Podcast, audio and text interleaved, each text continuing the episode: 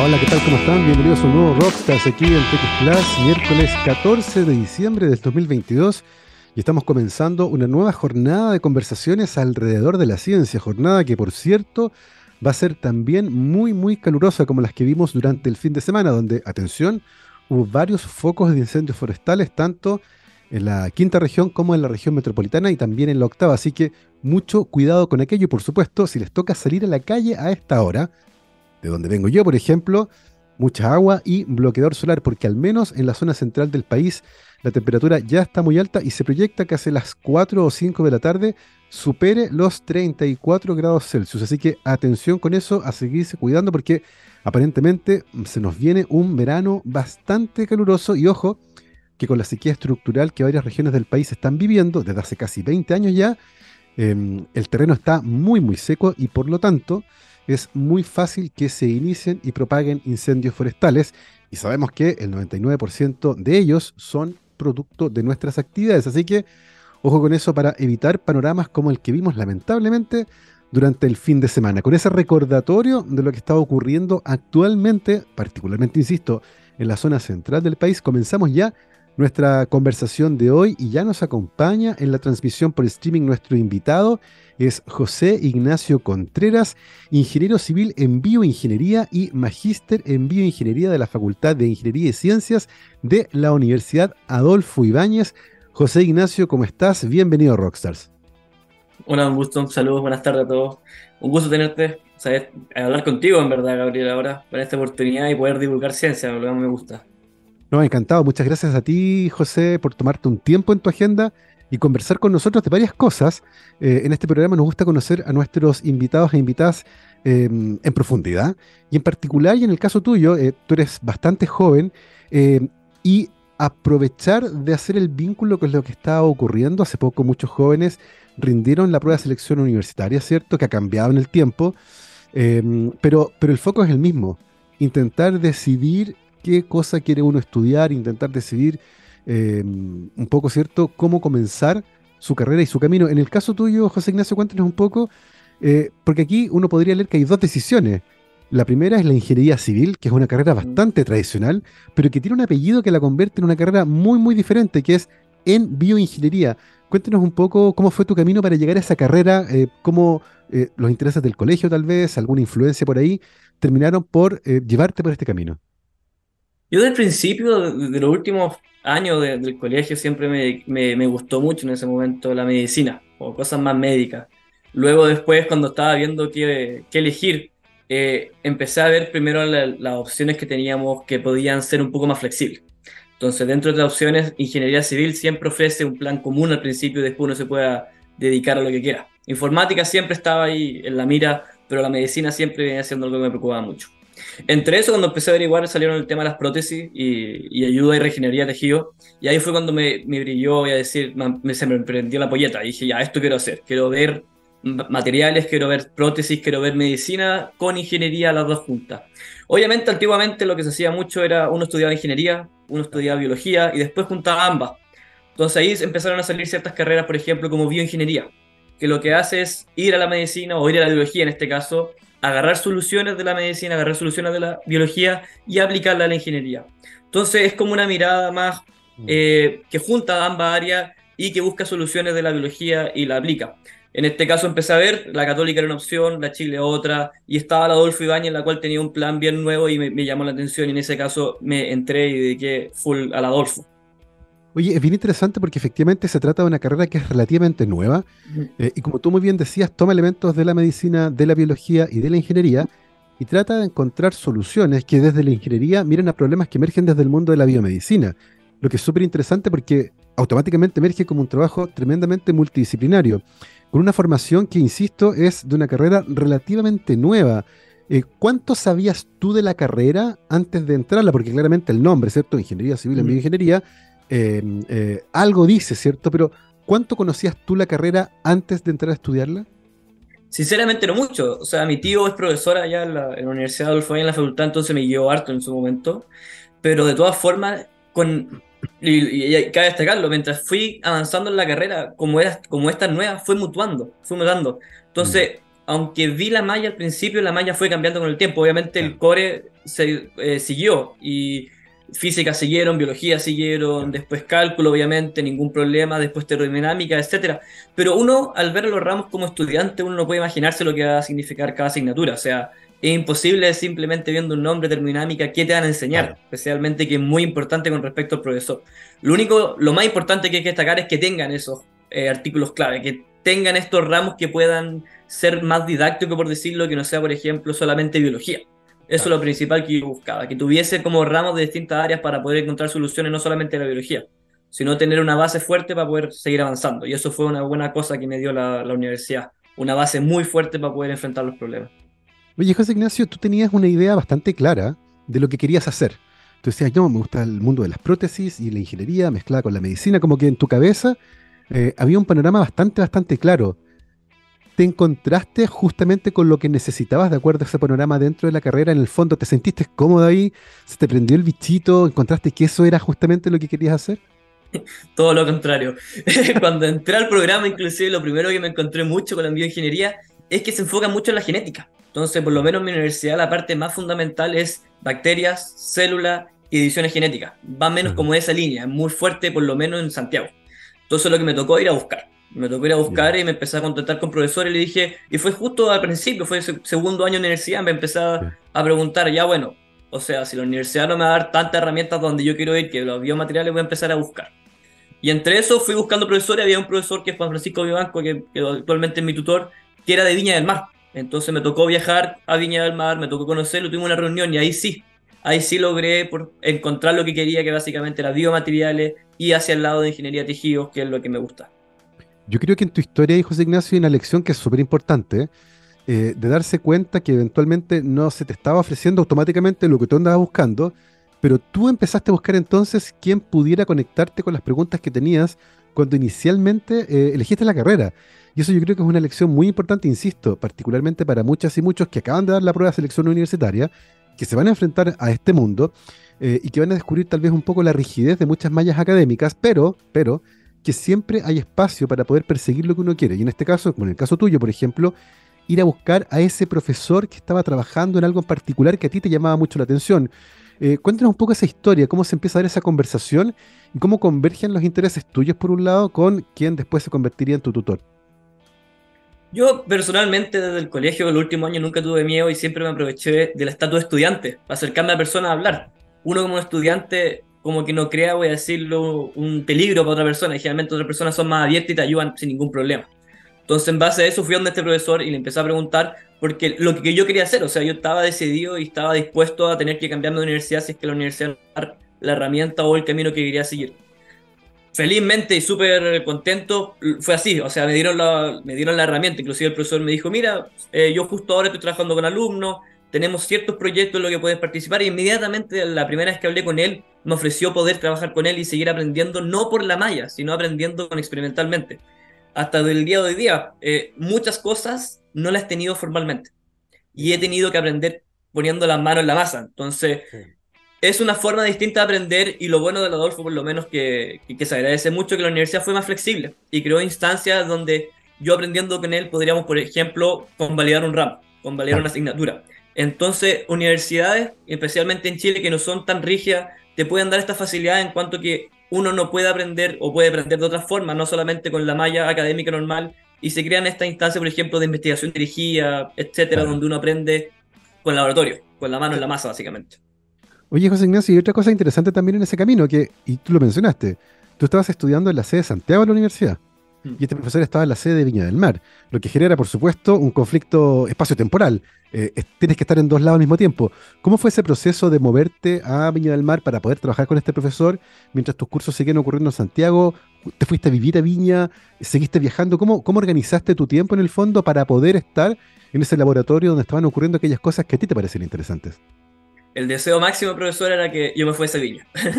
¿Cuántas veces quiso que yo fuese a tomar a los ramos? Algo bueno de la universidad, y, generalmente la universidad es que te ofrecen poder cambiarte sin ningún problema internamente. Entonces, uno puede hacer como estos intercambios de, de, región, básicamente, que uno pasa de Santiago a Viña durante un semestre. No, en este caso yo me quedé en Santiago, porque tengo mi familia en Santiago y la universidad me queda bien cómoda. Y básicamente lo que hacíamos fuimos, encontramos un proyecto actual que yo pueda usar la herramienta de Santiago y después tener que finalizar en Viña del Mar. Entonces, mi proyecto inicial fue simplemente caracterizar eh, bioimpresiones, impresiones 3D y después hacer caracterizaciones básicas con respecto a eso. Y lo bueno es que la impresora estaban tanto en Viña como en Santiago. Entonces yo ahí armé mi, mi, laboratorio, mi setup, voy a decirlo básicamente, en Santiago y tenía que ir a después a Viña, tanto reuniones con el profesor o también para ensayar mecánicamente que la máquina en este caso estaba allá, igual que las células. Pero básicamente eso es como la etapa posterior, entonces igual uno puede ajustar los tiempos y de repente yo me iba dos días para allá, etcétera. Pero ahí uno tiene que jugar y tiene que simplemente poner eh, empeño y, sacrificarse un poco en los viajes, o sea, no, no, no se puede tener todo. Tal cual. Oye, y empezaste a hablar ya de impresiones 3D, de células, eh, y uno dice, bueno, ¿qué tiene que ver esto una cosa con la otra? Eh, comienza, por favor, José Ignacio, a explicarnos eh, brevemente en qué estaba trabajando tu profesor guía en ese momento que te pareció interesante y qué implicaba en términos de bioingeniería. ¿Cuál era la problemática, por ejemplo, en la que estaban interesados ustedes trabajar? Entonces, nosotros, al principio, Juan Francisco Vivanco siempre ha trabajado con biomateriales siempre con la ingeniería de tejido, que básicamente corresponde. Mm, a ver, acá tú, tú eres, el, biólogo, el, biólogo profesional con doctorado, pero la ingeniería de tejido busca básicamente encontrar soluciones para poder ayudar a la regeneración ósea. Estamos buscando soluciones que no sean convencionales como antiguamente, que vienen siendo puros metales. Estamos intentando encontrar nuevos materiales para. Antes de encontrar nuevos materiales para, que viene siendo una línea, la pregunta también viene siendo qué estructura de qué forma tiene que ser lo que vamos a ingresar en el cuerpo para que después se regenere, para que ayude a crecer un cuerpo, para rellenar algunos espacios.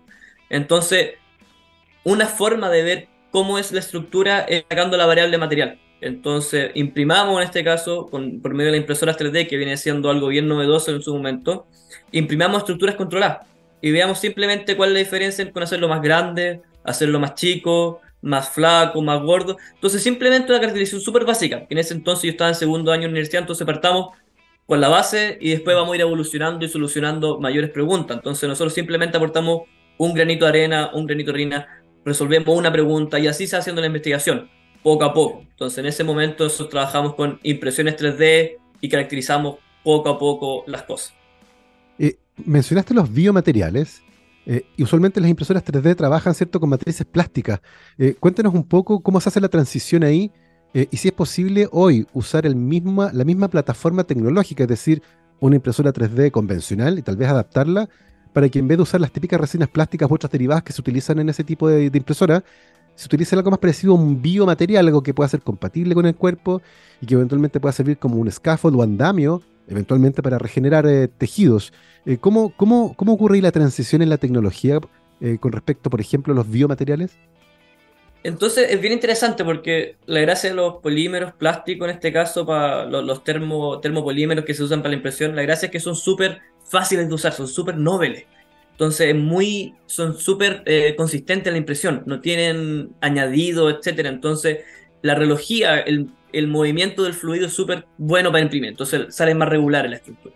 En cambio, los biomateriales, especialmente cuando lo hace uno, obviamente tienen imperfecciones. Obviamente va a salir material donde uno lo quiere, o el fluido no va a ser constante, va a salir más o menos, etc.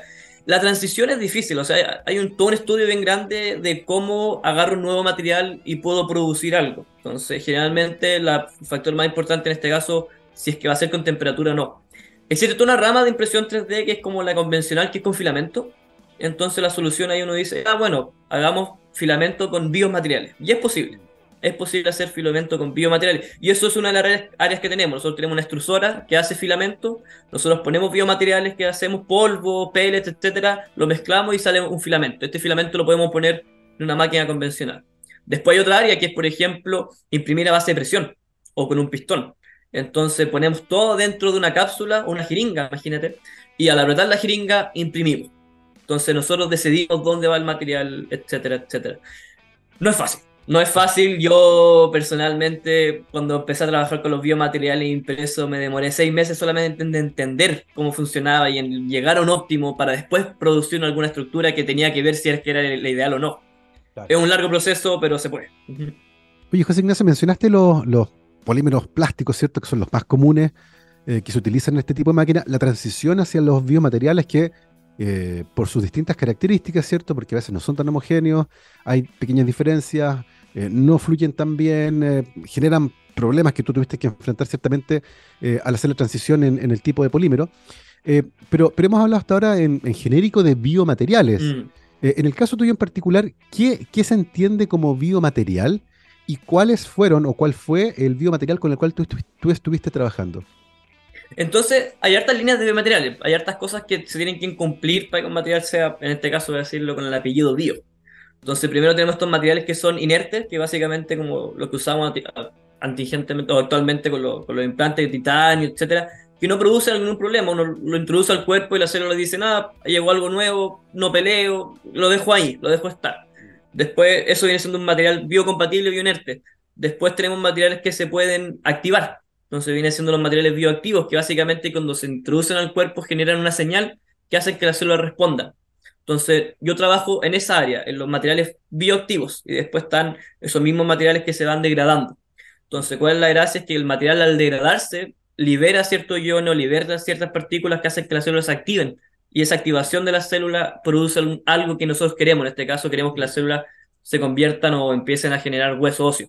Entonces, básicamente nosotros para eso trabajamos, trabajamos con un material que se llama Bioglass, que es bien conocido, biovidrio, que fue, justo fue desarrollado después de la guerra, de la guerra mundial, y fue, simple, fue específicamente generado para, la, para las prótesis, para poder tener algún material que no fuese bioinerte, que no sea algo extraño al cuerpo, sino que genere alguna acción, alguna activación en el cuerpo.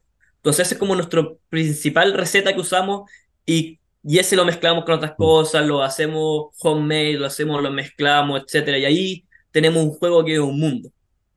Vamos, vamos de hecho a profundizar en el segundo bloque justamente sobre el BioGlass y algunas aplicaciones que ustedes han estado desarrollando ahí en la Universidad Adolfo Ibáñez. Em, pero, pero antes de eso, José Ignacio, me gustaría entender un poco cuál es el estatus actual de este tipo de investigaciones en nuestro país. Eh, porque tengo la sensación de que con el paso del tiempo y como ocurre con muchas tecnologías, la impresión 3D ha ido abaratando costos de manera notable con respecto a cuando aparecieron inicialmente. Ciertamente hay dificultades técnicas que hay que superar y tú las mencionaste. Pasarse de un polímero plástico a un biopolímero es complejo. Te tomó seis meses, ¿cierto?, entender bien las problemáticas vinculadas y uno entiende que ahí hay, un problema. Pero tengo la sensación de que en particular las máquinas de impresión, una impresora 3D hoy, tienen un costo que hace que en nuestro país sean mucho más accesibles que hace 10 o 20 años atrás, em, lo que abre la puerta para que este tipo de investigaciones comiencen a ocurrir. Eh, ¿Cuál es el panorama actual de la investigación en esta área en nuestro país? ¿Cómo lo ves? Yo lo veo bien, inclusive en, correspondiente a los fondos. Yo he visto no solamente impresión 3D, como te digo, con filamento, también lo he visto con impresión 3D, en este caso con binder, que uno tiene un polvo y le agrega un líquido y se genera una estructura. Hay muchas formas y que van o siguen la lógica de ¿Cómo puedo fabricar algo de forma barata para poder evaluar en vez de ir y comprar un molde y hacer todo un proceso súper largo que es súper bueno para producir millones, pero es súper malo para producir dos, tres, cuatro? Entonces la impresión corresponde o responde a esa pregunta. ¿Cómo puedo hacer algo, un prototipo rápido? ¿Cómo puedo variar rápido? ¿Cómo puedo pivotear con distintos materiales, con distintas geometrías en el corto plazo? Y eso en Chile es bueno y en el mundo, en, todo, en el mundo en general el poder comprar bioimpresora y el poder desarrollar cosas pilotos para poder, por ejemplo, ganar fondos, los cuales en Chile son bien importantes y se pueden lograr con estos estudios pilotos por medio de bioimpresora y después poder escalar estos productos.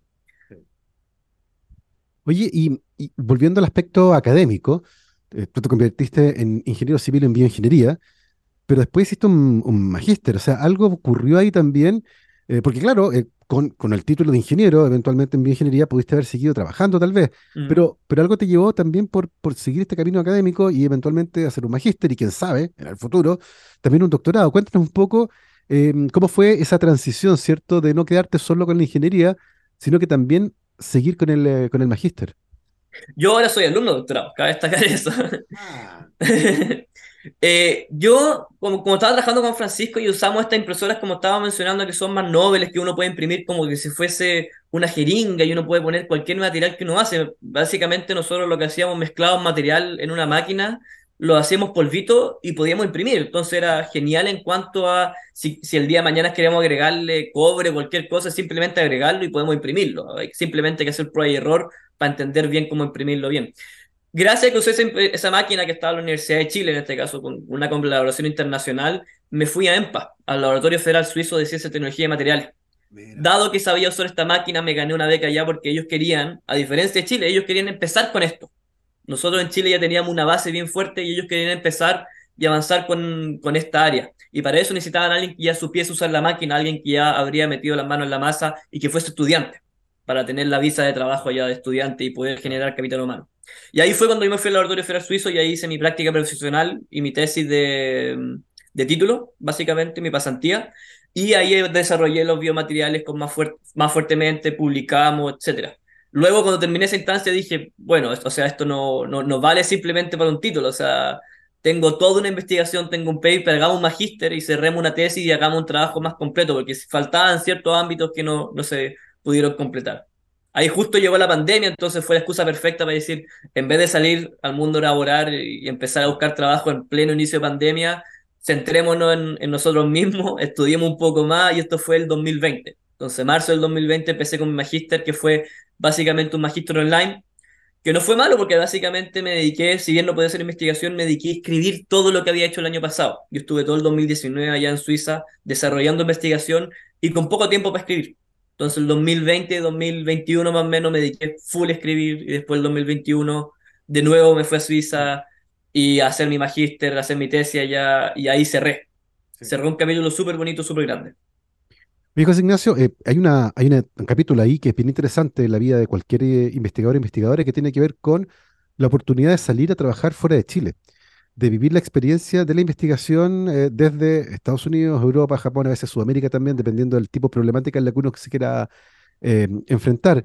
en el caso tuyo fuiste a Suiza, un país europeo que tiene un altísimo nivel de desarrollo tecnológico y científico. ¿Cómo fue la experiencia desde el punto de vista de la investigación allá?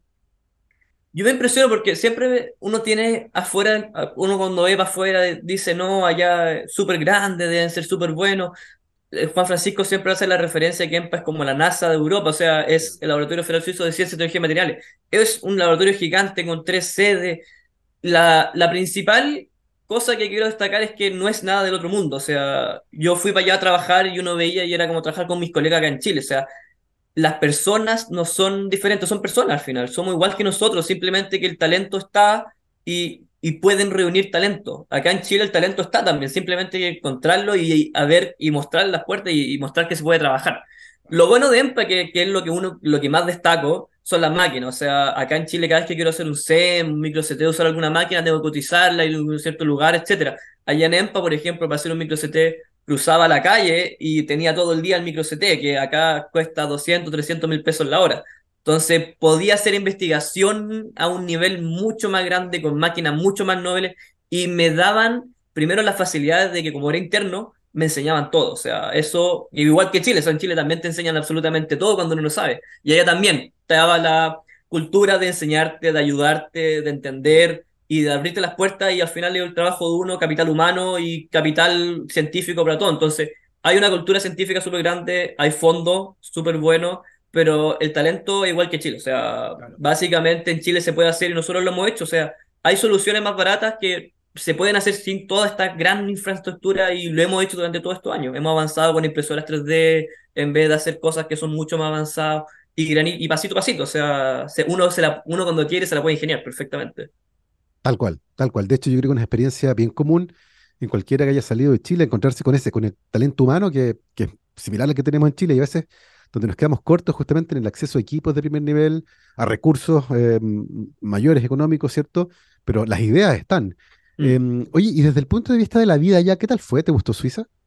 Sí, me gustó bastante, me agradó. Me agradó la seguridad increíble, o sea, primero, después eh, el sueldo, obviamente, muy bueno pero el clima fue brutal, o sea, esos menos 10 grados que pegaban o ir con tormenta a trabajar era bien duro. Eh, culturalmente impresionante, o sea, yo nunca había visto tantas culturas y había vivido con tantas personas distintas que me chocaban, que cosas que yo no estaba eh, acostumbrado a ver pasaban diariamente. Claro, que, que, además forma parte de esas experiencias formadoras que tienen que ver también con este tipo de investigaciones, que no solo impactan en el ámbito profesional, sino que también en el personal. Mm. Son las 12 con 28, vamos a aprovechar de hacer una pequeñísima pausa musical Pero a la vuelta de esa pausa musical vamos a seguir conversando con nuestro invitado de hoy, José Ignacio Contreras, ingeniero civil en bioingeniería y magíster en bioingeniería de la Facultad de Ingeniería y Ciencias de la Universidad Adolfo Ibáñez, actualmente además estudiante de doctorado también en temas vinculados con la bioingeniería. Y vamos a hablar en profundidad del trabajo que han hecho con este bioglass, eh, que puede ser un andamio para permitir el soporte para el crecimiento de células vivas y eventualmente la regeneración ósea algo súper, súper interesante que está ahí en la intersección entre la biología, la medicina y la ingeniería. Mi querido Barco, vamos a escuchar música. Vamos y volvemos. 12 con 32, estamos de vuelta aquí en Rockstars de TX Plus. Recuerden que nos pueden seguir en todas las redes sociales, donde nos encuentran como arroba TX Plus, T-X-S-P-L-U-S.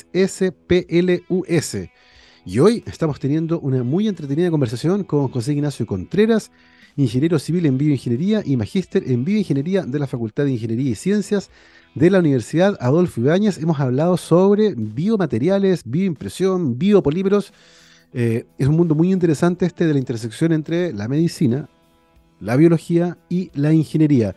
Y hay un elemento, José Ignacio, que todavía no hemos tocado, eh, que es el que en parte le da el carácter de bio a este tipo de materiales. Y lo mencionaste la pasada, pero yo no quise profundizar en el primer bloque porque quiero hacerlo ahora. Eh, hablaste de, materiales que pueden ser soporte para células. ya, no es solo el material, sino que además ahora incorporamos células vivas que eventualmente pueden crecer y hacer cosas distintas cuando crecen en ese material que cuando no crecen en ese material. Cuéntenos un poco cómo, cómo se hace después la mezcla, ¿cierto?, de este biomaterial con células para eventualmente conseguir un objetivo. Ahí, es importante destacar que hay como dos líneas de trabajo, que la primera es la que mencionas tú, que es agarrar este biomaterial, agarrar células madres del paciente, en el laboratorio mezclarlas y dejar que las células crezcan. Y luego insertar esto dentro del paciente. Entonces básicamente uno no inserta algo totalmente extraño, uno inserta algo que viene con células del paciente, entonces por supuesto el cuerpo va a reaccionar de mejor forma. Hay otro approach, hay otro camino a seguir que viene siendo insertar directamente el material, insertar directamente este material bioactivo dentro del cuerpo y ahí esperar que las células activen este material, por decirlo, y se vayan regenerando. Hay distintas líneas de biomaterial, en este caso nosotros usamos bioglass, el biovidrio, que lo, que lo principal que produce es que cuando se degrada eh, genera una capa de hidroxiapatita alrededor. Y bien sabemos que la hidroxiapatita es uno de los principales eh, minerales del hueso. Entonces, con esta capa de hidroxiapatita, las células van generando y van creando hueso. ¿Por qué la pregunta al millón? Y siempre me lo han preguntado, ¿por qué no usamos entonces hidroxiapatita sintética? Si ya tiene el nombre hidroxiapatita, porque estamos usando bioglass. Y es simplemente por los niveles de degradación, la activación. Nosotros queremos que, si bien queremos que genere hueso, que sea también más o menos rápido. No vamos a esperar dos, tres meses con una persona en cama esperando que las células regeneren el hueso en vez de tomar el camino tradicional y ponerle un pedazo de titanio y, que pueda caminar al día siguiente.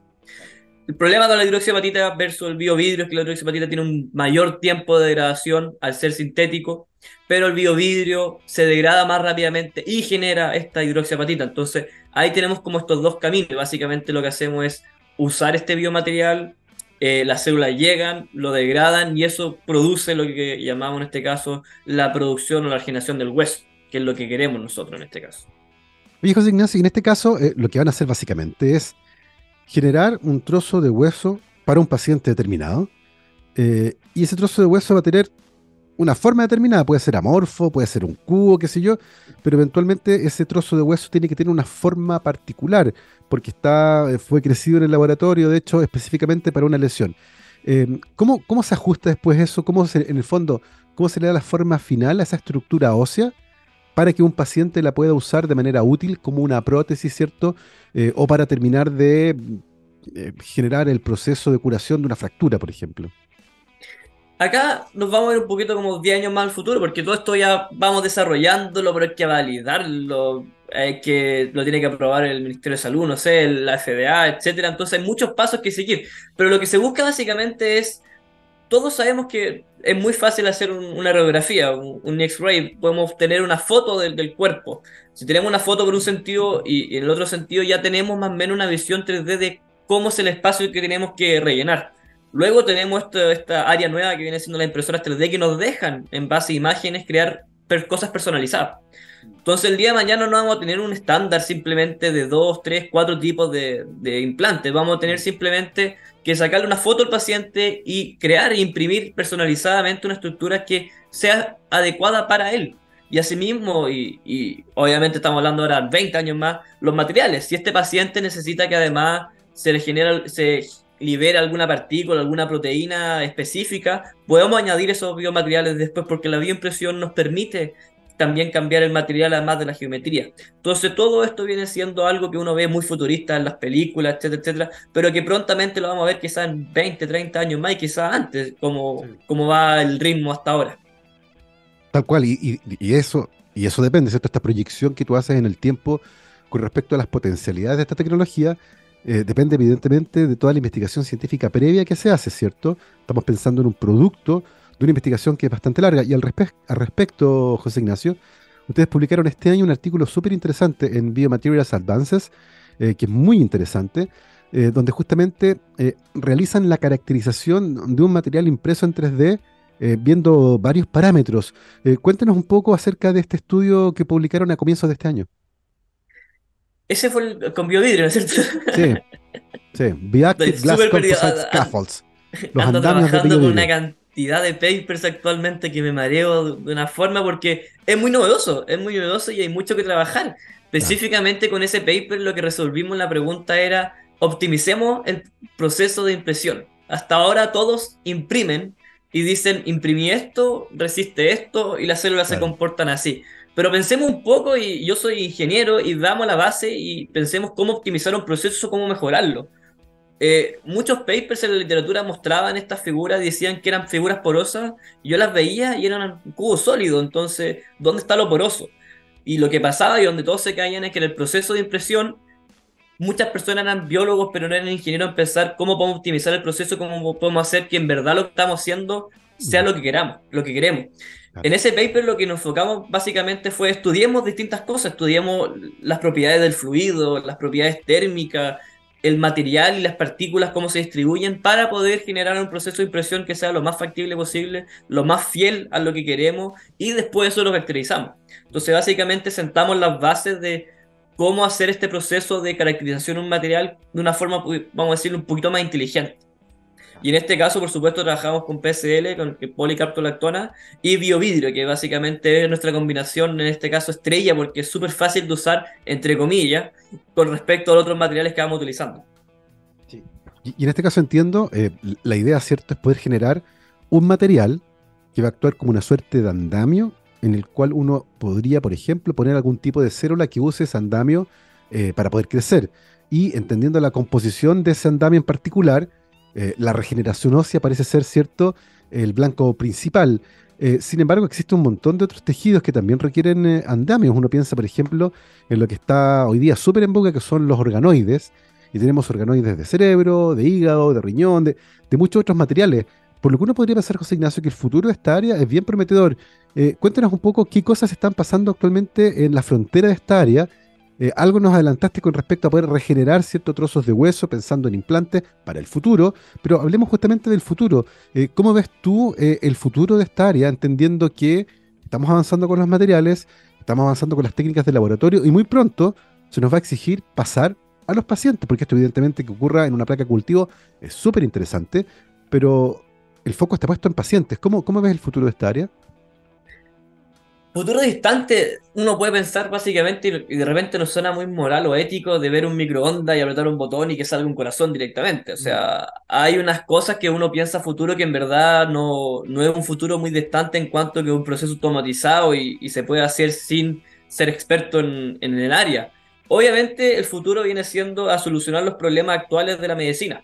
Entonces, si uno le falla un órgano, ¿por qué necesitamos otra persona que nos implante en el órgano y por qué no lo podemos hacer en el laboratorio directamente? Y ahí vienen todas las preguntas de gente en cuanto cuál es el límite o hasta dónde podemos llegar. Mm. Obviamente esto es pensado muy en el futuro, pero ahora en el presente lo que nos enfocamos más que nada en solucionar problemas más simples. Si uno tiene, por ejemplo, osteoporosis y le falta hueso en un segmento, en vez de ponerle cualquier otro material, pongamos algo que ayude a regenerar hueso, pongamos algo que confunda las células en ese espacio y se genere más hueso en ese segmento. Uno, un ejemplo súper atingente es cuando uno pone una prótesis o te pone una prótesis, hay espacio que rellenar. y el espacio que usan es simplemente el hueso molido.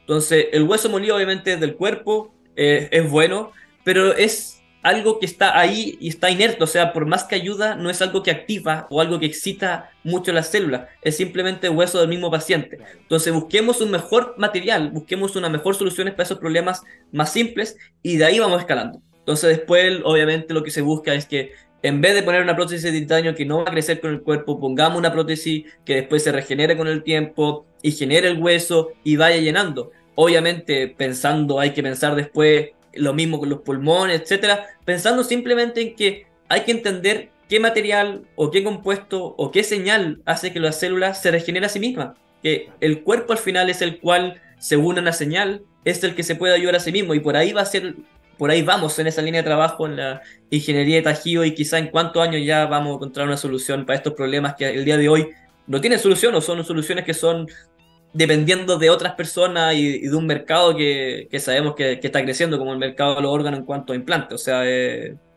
difícil el día de hoy día tener una lista de espera siendo que al otro lado podemos tener una posible solución. Exactamente, de hecho el futuro de esta área es tremendamente prometedor justamente gracias a los grandes avances que se han hecho en eh, ingeniería de materiales y también en biología, reprogramación celular, células madre, células eh, eh, pluripotenciales inducidas. Y creo que hay una intersección bien interesante pensando justamente en el futuro. Ciertamente hay que ir paso a paso, pero no es descabellado pensar en generar órganos en el laboratorio que además no, no van a generar rechazo porque están hechos de las mismas células del propio paciente. Y por lo tanto hay un futuro que es bien esplendoroso. Eh, insisto, en el futuro, que hay que ir rellenando a medida que vamos entendiendo un poco mejor a partir de las investigaciones que investigadores como ustedes, por ejemplo, están realizando. Eh, en ese sentido, José Ignacio, ¿qué otras preguntas interesantes eh, quedan con respecto a esta área? Tú nos hablaste recién, por ejemplo, de la caracterización de estos materiales.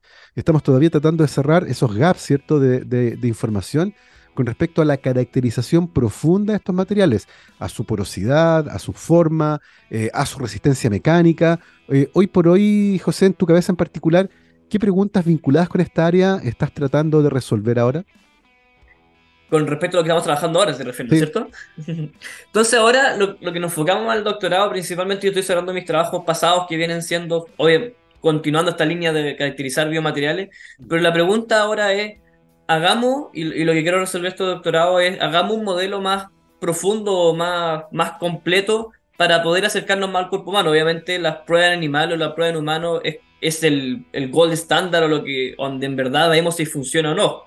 Eh, pero ¿por qué vamos a hacer pruebas en animales y andar teniendo estos problemas de, voy a decir, problemas con animales o problemas de ética, etcétera, etcétera, si que podemos mejorar nuestras capacidades en el laboratorio para poder tener una mejor aproximación y obviamente hay ciertas partes que hay que hacer, pero evitemos hacerla o reduzcamos o estemos más seguros cuando la vamos a hacer. Entonces lo que estamos haciendo ahora, lo que vamos a diseñar o lo que estamos viendo es hacer un bioreactor para poder tener estos scaffold, pero que sea más aún más allá, más de lo que tenemos en el estado del arte, que sea más representativo aún entonces, por ejemplo, como podemos ver una celda de cultivo en el laboratorio, simplemente tenemos eh, medio cultivo, eh, el scaffold en este caso y células.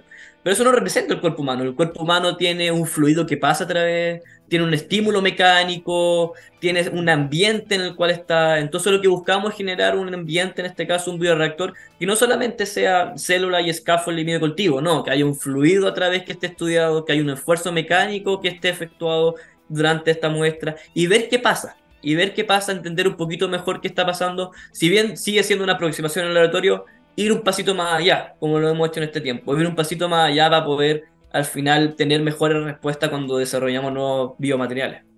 Oye, es súper interesante, creo que no me escuchado hablar de ese concepto en particular, José Ignacio. Eso implica construir ese bioreactor tan particular. Hay empresas que ya lo fabrican. Eh, ¿cómo, ¿cómo, se hace esa transición desde la placa de cultivo, cierto, casi, eh, casi bidimensional, a este reactor donde uno se imagina ya eh, que está incorporada esta tridimensionalidad, más los fluidos, más los estímulos mecánicos. ¿Cómo, ¿Cómo se hace la transición ahí? Entonces, como buena carrera, muchas personas ya como que han llegado a este punto de hacer rápido un bioreactor y al tiro tener respuesta. Pero lo que hemos encontrado mucho es que hay muchos gaps, como mencionamos siempre, cuando, algo, cuando alguien hace algo rápido, siempre faltan ciertas cosas que hacer que uno cree que no son importantes, pero cuando llega una persona de otra área a verla, se dan cuenta que son cosas esenciales. Entonces, simplemente entender, por ejemplo, Sabemos que la fuerza es importante para las células, podemos verlo con los astronautas, perdón por el ejemplo, pero con los astronautas que están afuera del espacio y no hacen ejercicio, los huesos se empiezan a degradar, o sea, no tienen un estímulo, entonces los huesos no resisten lo mismo, entonces llegar a la Tierra después la degradada les, pasa la mano, por decirlo. La pregunta del millón es si estos bioreactores que están en el mercado, estas aproximaciones, están estudiando bien la fuerza, están haciendo aplicadas. Los bioreactores si uno se imagina una celda con líquido pasando, células creciendo y además un estilo mecánico. La pregunta es si es que en verdad está recibiendo ese estímulo mecánico. Entonces, esa es la primera pregunta que tenemos que vamos a responder es caracterizar bien y entender bien estos reactores y ver si es que en verdad lo que estamos haciendo es lo que estamos evaluando. Quizás estamos haciendo cosas mal, quizás estamos siguiendo un camino que no es el correcto o estamos pensando que el resultado es por algo, pero en verdad no es. Básicamente eso es como la primera parte y por eso nosotros vamos, o lo que estoy trabajando yo también, es con la ayuda de computadores. O sea, ahora con las máquinas que tenemos, elementos finitos, eh, modelar es súper bueno, es una muy buena aproximación y con eso nos vamos apoyando para poder entender mejor los procesos. Sí, está, está re interesante esa, esa, esa bajada. Eh, y que además un guiño algo que mencionaste la pasada también, eh, que tiene que ver con, con, lo que a alguien se le puede pasar y tú lo puedes ver, eh, lo que nos trae a colación el trabajo interdisciplinario. Eh, y, tu carrera, ¿cierto? Y tu ámbito de trabajo es profundamente interdisciplinario. Está la biología, está la medicina y está la ingeniería. Eh, en ese sentido, José, para ti, ¿cuál es el valor que tiene justamente ese trabajo considerando el tipo de problemas los cuales, los cuales ustedes están trabajando? En el fondo, un ingeniero solo por su cuenta no lo podría hacer. Un médico por su cuenta tampoco. Un biólogo por su cuenta tampoco. ¿Cómo se conforman ahí estos equipos multidisciplinarios que tienen un foco en un problema que es complejo? Lo primero es la motivación. He encontrado que siempre cuando encontramos personas que tienen la misma motivación y quieren ser parte de, vamos encontrando agentes claves que van participando. Yo he visto, por lo menos en EMPA, vi personas, hasta arquitectos trabajando en el mismo área. Personas que uno cree que no tienen nada que ver, pueden desarrollar estructuras y pueden desarrollar cosas con otra mirada. O sea, yo, por ejemplo, no soy ingeniero civil en obras civiles, que mal llamado ingeniero civil, que me dedico a los edificios y de repente llega un ingeniero civil, ah, mira, esa estructura resiste súper bien axialmente, etcétera, y son palabras que yo no entiendo, y cuando me las bajan y me las explican, me doy cuenta en verdad que la estructura está hecha de, cierta forma por, por alguna razón. Lo mismo pasa con los biólogos, etcétera. El juntar personas de otras áreas que uno cree que son totalmente diferentes es súper bueno, por, más que por los conocimientos, también por la experiencia. Cómo se han solucionado los problemas en cada área una solución de un problema, por ejemplo, un forestal se puede traer a la célula, un problema de arquitectura se puede traer hacia acá. Hay muchas cosas que se pueden traer de distintas áreas, que si bien algunas aportan más que otras, son visiones que se pueden concatenar para tener un resultado más completo. O sea, al final la vida, voy a decirlo así, es una nomás y por algo las cosas son como son. ¿sí? En palabras simples, bien... Absolutamente. Oye, José Ignacio, y hay otro tema que, que viene interesante, que está también en el futuro, eh, y que no tiene que ver ciertamente con el área, sino que contigo. Tú estás terminando ahora tu doctorado, estás haciendo tu doctorado, ¿cierto? Eh, y viene después el futuro. ¿Qué, te gustaría hacer? ¿Te gustaría eventualmente hacer un postdoc afuera? ¿Te gustaría quedarte en Chile? ¿Te gustaría tal vez volver a Suiza? ¿Cómo ves tu futuro en particular en esta área? Una de las cosas por la cual acepté el doctorado fue que me lo ofrecieron así con, con harta con con harto incentivo y es mitad de tiempo en Chile y mitad de tiempo en Suiza, o sea, estamos haciendo una colaboración internacional entre hay una colaboración en verdad ya está firmada entre mi universidad y este centro de investigación en EMPA y algo súper bueno porque al final uno cree que un país latinoamericano no puede acceder a esta herramienta, no puede tener esta conexión y sí, o sea, EMPA dijo ya, o sea, la universidad ha sido súper buena, los alumnos, yo no soy el único alumno que ha ido a EMPA soy creo que llevamos cuatro o cinco alumnos que van todos los años. Ahora en febrero va a Limbar inclusive allá en para hacer su, su internship. Entonces hay oportunidades. Chile trabaja súper bien, los chilenos trabajan muy bien en el extranjero. Entonces se abren las puertas para poder trabajar afuera, se abren las puertas para poder hacer colaboración internacional de primer nivel. Entonces yo ahora como estoy como doctorado voy a seguir en mi línea, sigo trabajando aquí en Chile, de repente me va a tocar ir a Suiza, me va a tocar lo más probable el siguiente año, vamos a desarrollar allá, voy a traer conocimiento acá, vamos a formar personas acá, vamos a seguir creciendo y vamos a seguir desarrollando. Quizás sí me interesa mucho hacer un postdoctorado, también me interesa mucho poder en estos cuatro años desarrollar algo y abrirlo al mercado, o sea, si son cuatro años de trabajo, desarrollemos, abramos y traigamos algo a Chile, o sea, hay muchas cosas que se pueden hacer, muchos avances pero el primer paso en esto tener esta máquina, por ejemplo, el bioreactor en Chile, tenemos todo un sistema, una metodología en el laboratorio ya para poder ensayar nuevos biomateriales, donde si a alguien se le ocurre alguna idea, podemos llegar y evaluarla. Entonces, crear los espacios en Chile es súper importante, más que estar viendo hacia afuera y decir, no, es que la empresa hay que llevarla después a Estados Unidos para poder desarrollarla, etc. Se gastan todas las herramientas, lo único que falta es simplemente juntar y hacer funcionar. Oye, y en el caso de la, de la carrera académica, ¿te ves como un investigador independiente trabajando en la universidad? ¿Te ves más bien como un emprendedor que desde el mundo de la ciencia tiene tal vez una empresa vinculada con esto o tal vez en la interfase entre ambas? Yo creo que la interfaz, o sea, sinceramente siempre me ha gustado emprender pero investigar es algo que me llama y lo he hecho y me encanta. O sea, enseñar también, ser docente, hacer ayudantía en la universidad, profesor, etcétera, es algo que me, me, gusta mucho personalmente. El estar con personas, o sea, más que empresario, etcétera, el estar trabajando en el laboratorio, desarrollando, tener personas, enseñar, etcétera, algo que lo, lo agradezco mucho, lo paso muy bien. Entonces yo creo que aún no me ha tocado ver y pensarlo adecuadamente, pero espero ahora, después de estos cuatro años, ya estemos más, más certeros. Oye, y más allá de tu experiencia en Suiza, eh, ¿Qué otros países eh, tendría uno que ponerle ojo en esta área en particular que están realizando avances interesantes, grandes inversiones tal vez, o que han encontrado desarrollos eh, que van a ser importantes en el futuro? ¿Dónde crees tú que hoy están pasando cosas, más allá, insisto, de Suiza, donde tú has estado, que claramente es un lugar muy, muy interesante? ¿Qué otros lugares hay que ponerle atención en esta área en particular? En, a todos lados, sinceramente, yo cuando empiezo a ver como la barrera de entrada no es tan grande, sea, al final, como hablamos al principio, son impresoras 3D y con eso ya uno puede empezar a, añadir pequeños granitos de arena. Turquía, de repente los países más, más árabes, inclusive, hay un par de cosas súper impresionantes que uno dice, son otros lados y uno en verdad como vive tan lejos, se sorprende al ver esto. Pero ellos también se sorprenden al ver que Chile tiene también esta, esta área. Entonces, básicamente como estamos, voy a decir, como una esquina del mundo, nuestra visión no, no está completamente ampliada o bien, o podemos ver todo, pero cuando uno sale, sí, uno se da cuenta que hay mucho, hay mucho en todos lados y obviamente Estados Unidos, España, Alemania son fuertes, son grandes, pero como dije, el talento está en todos lados. O sea, cuando el talento se junta, salen cosas buenas y impresionantes. Sí, y qué interesante lo que mencionaste de la baja barrera de entrada. El hecho de que la inversión inicial no tenga que ser tan alta, que no sean equipos extremadamente difíciles de conseguir, hace que ideas buenas, ya sea en Turquía, en Chile, en Francia en Estados Unidos, igual fluyan. Porque justamente se puede acceder a equipos de esta naturaleza, lo que, lo que ciertamente es muy bueno, porque finalmente una solución a un problema que ocurre en Chile, eventualmente se puede contestar en otro país y ser importada al nuestro, y al revés. Chile podría solucionar problemas no solo locales, sino que también globales. Y eso me parece a mí que es súper, súper interesante. Son las 12.55 y estamos llegando al final de esta conversación y por supuesto antes de despedirnos, como siempre con buena música, le queremos agradecer a nuestro invitado de hoy, José Ignacio Contreras, ingeniero civil en bioingeniería y magíster en bioingeniería de la Facultad de Ingeniería y Ciencias de la, Universidad Adolfo Ibáñez. Actualmente está haciendo su doctorado y eventualmente en el futuro, en el caso ideal, ¿cierto?, trabajando en esta interfaz entre la ciencia fundamental y la investigación aplicada en un área que ciertamente es fascinante. José Ignacio, muchísimas gracias por habernos acompañado hoy. Muchas gracias a ti, Gabriel. Muy grata conversación. Ojalá que se vea más esto en Chile y vamos desarrollando, veamos qué pasa acá en uno o dos años más. Tal cual, y cuando tengan resultados interesantes, por supuesto, cuenten con nosotros, con Rockstars y con TX Plus. Nos vamos, les dije al principio que hacía calor, así que en un homenaje a la calurosísima jornada que vamos a tener hoy día, los voy a dejar con Deep Purple, que nos dice Burn. Que estén muy bien, cuídense. Chao, chao.